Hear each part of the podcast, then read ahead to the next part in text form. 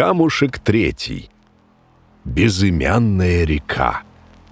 Когда-то Казанка была безлюдной, затерянной в лесах.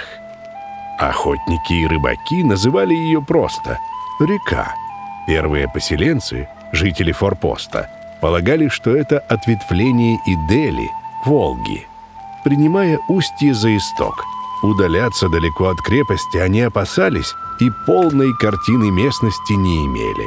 Во время весеннего половодья обе реки выходили из берегов и разливались большим озером под холмом, на котором вскоре появился город, давший имя извилистой речке. Так как Казань выросла из военного поселения, то можно предположить, что новый город стали называть по имени первого военачальника крепости хана Хасана. Заезжие купцы интересовались, чей это город, кто его построил, и в ответ слышали «Сей город основал булгарский хан Хасан. Так имя собственное закрепилось за городом Хасан-Казан. Схожих примеров в топонимике множество. Владимир, Бряхимов, искаженное Ибрагим, Мамадыш, основал старик Мамяш, Касимов, город хана Касима, Санкт-Петербург –